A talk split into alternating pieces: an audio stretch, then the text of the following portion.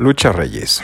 Lucha Reyes podríamos considerarla como la primera rockstar mexicana, aunque no estoy, no dudo que ya haya, hayan existido previamente mujeres que llevaban al exceso, hombres y mujeres para que no se pongan delicados, que llevaban al exceso los placeres carnales y em,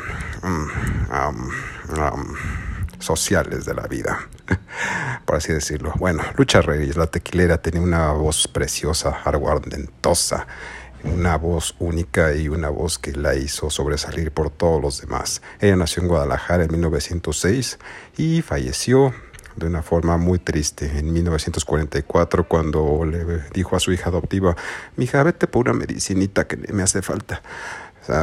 la hija, sin saber, creo que tenía nueve años, eh, fue, compró la medicina y esta gentil dama, quien sufría de lo que ahora se le dice esquizofrenia, aunque ahora le dicen de otra forma, tomó y tomó y tomó pastillas, pastillas, pastillas, tomó, tomó, tomó, pastillas, pastillas, pastillas, y dejó una cantidad de canciones extraordinarias cuando el 25 de junio de 1944 en la Ciudad de México nos queda pensar que pasó a mejor vida.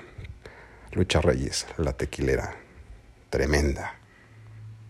Yo me muero donde quiera, decía una de sus canciones.